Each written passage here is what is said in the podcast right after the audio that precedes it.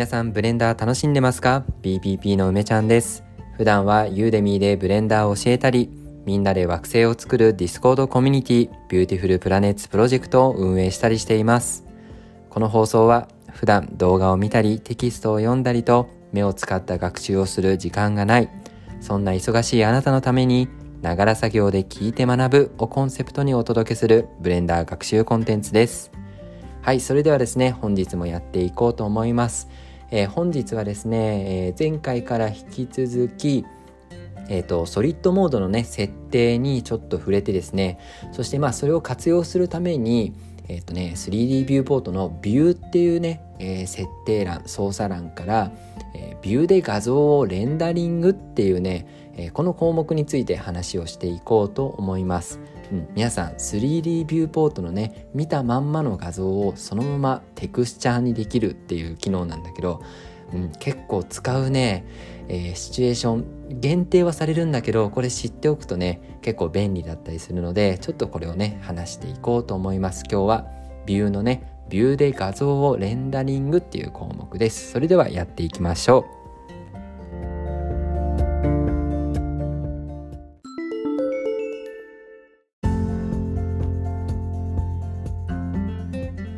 それじゃあですね今日は、えー、3D ビューのシェーディングのねソリッドモードの、えー、設定欄についてもちょっと話はしていくんだけどその前にねまずは、えーと、3D ビューポートにあるねビューっていう、えーと、操作のねオプションの項目の中からビューで画像をレンダリングっていうねこの項目について話をしようと思います。でこれ言葉のね通りでビューっていうのは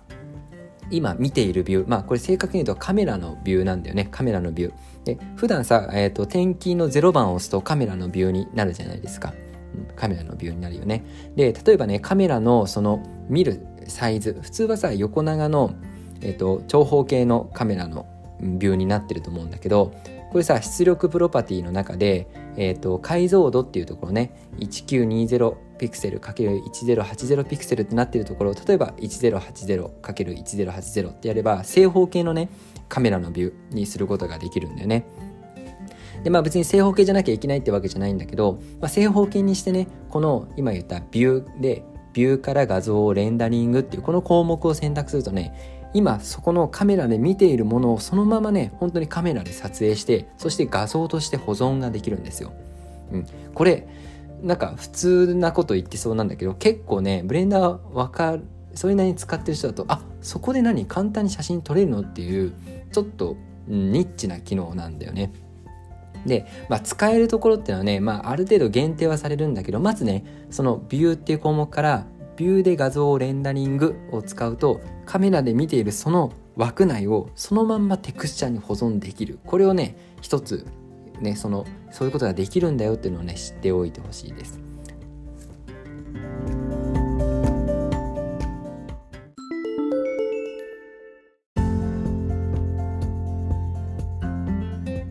はい、じゃあこれをね何に使うかっていうところなんだけどまあ2通りね、えー、とあるかなと思いますでちょっとね、えー、と説明すると結構複雑なんでえーと、ある程度ねはしょってシンプルに説明をしようかなと思う。で一つはノーマルマップをね撮影するっていう方法です。で2つ目はねえっ、ー、とテクスチャーペイントとかスカルプトで使う、えーと、ブラシに使うねブラシのテクスチャーを撮影する。この2つです。一つはノーマルマノーマルマップの撮影。2つ目はブラシに使うテクスチャーの撮影ですね。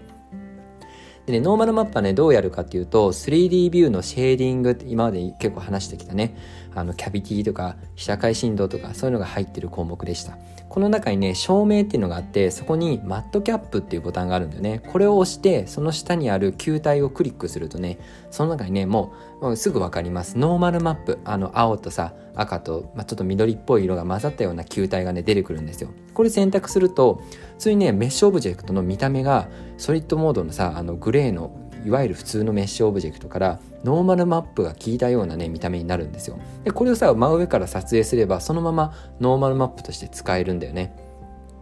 でねこれまああのこれだけだとじゃあどうやって使うのっていうのはねもまたワンステップ必要なんだけれどなんか例えば平面メッシュのさ単単なる平面ね。もう何の凹凸もない平面なんだけど、えっと、例えば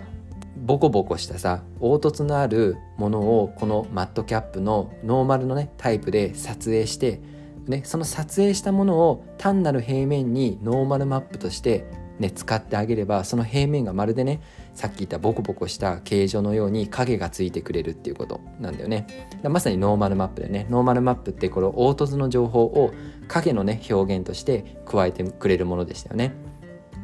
通常はさなんかどっかのサイトでこのノーマルマップを画像と一緒に落としてきたりとかもしくはねベイクっていう方法で実際に変形してるメッシュをねその変形の情報を平面に対してノーマルマップで焼き付けるっていうねちょっと初めて聞く人は難しいかもしれないけど、まあ、なんか焼き付ける。実際に変形してるものを変形してないものに向かってその凹凸情報だけを焼き付ける。こういうね方法があるんだけどそうじゃなくても凹凸のあるものをノーマルマップの見た目にして撮影してその撮影したものを変形してないもののマテリアルに画像として適応するこういう方法もあるんだよっていうことです。はい、でもう一つねもう一つは、えーと、テクスチャーペイントとかスカルプトっていうところで使うブラシのね設定ですね。ブラシっていうのはさ、まあ、筆の形のことを言ってるよね。例えば習字だったらこう筆がかすれるし、なんかさ、例えば水玉模様を描きたいなと思ったら、水玉模様のえーと、テクスチャーをねブラシに設定してあげればただ描くだけでね水玉模様が描けたりするんですよ。でこの時にねテクスチャーの正方形の画像がね必要なんだけれどこのね正方形の画像っていうのもこれね直接そのビューから画像をレンダリングっていう方法で撮影することもできるんだよっていうことです。うん、まあこれはね、えーと、どういう時に使うかっていうと例えばちょっとイメージしてください。平面メッシュ用意してなんかある程度細分化してね。だから真ん中をちょっとさ膨らませましょうよ。平面メッシュのど真ん中を膨らませる。でね、この平面メッシュにシェーダーエディターでマテリアルを設定してグラデーションテクスチャーでね白から黒に色をつけてあげます。でどうするかっていうとその真ん中を膨らませた膨らませたところを例えば白。で、えーと、膨らむ前のね平面を黒。ってすると真ん中が白くなったようなそういう白から黒の黒 白から黒変なね。白から黒のグラデーションのかかったお山みたいのができるんだよね。これをさ真上から撮影するわけ。真上からね。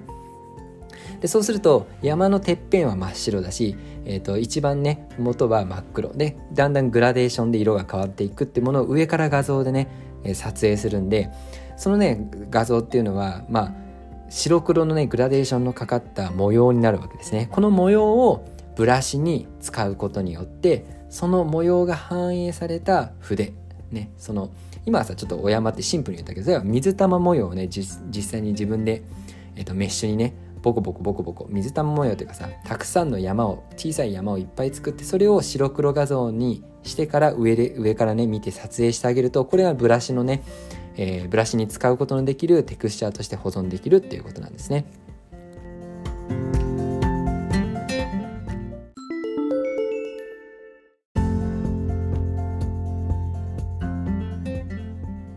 はい、ということでね、今日はビューっていうね、項目の中のビューで画像をレンダリングっていうね、ところの紹介と、まあそれどうやって使うかっていうね、一例としてノーマルマップを撮影したりとか、ブラシに使うね、白黒のテクスチャーを、えこれはね、レンダリングをね、ただ普通にいつも通りするんじゃなくて、ソリッドモードのビューでね、撮影するっていうね、方法があるよっていうことで紹介してみました。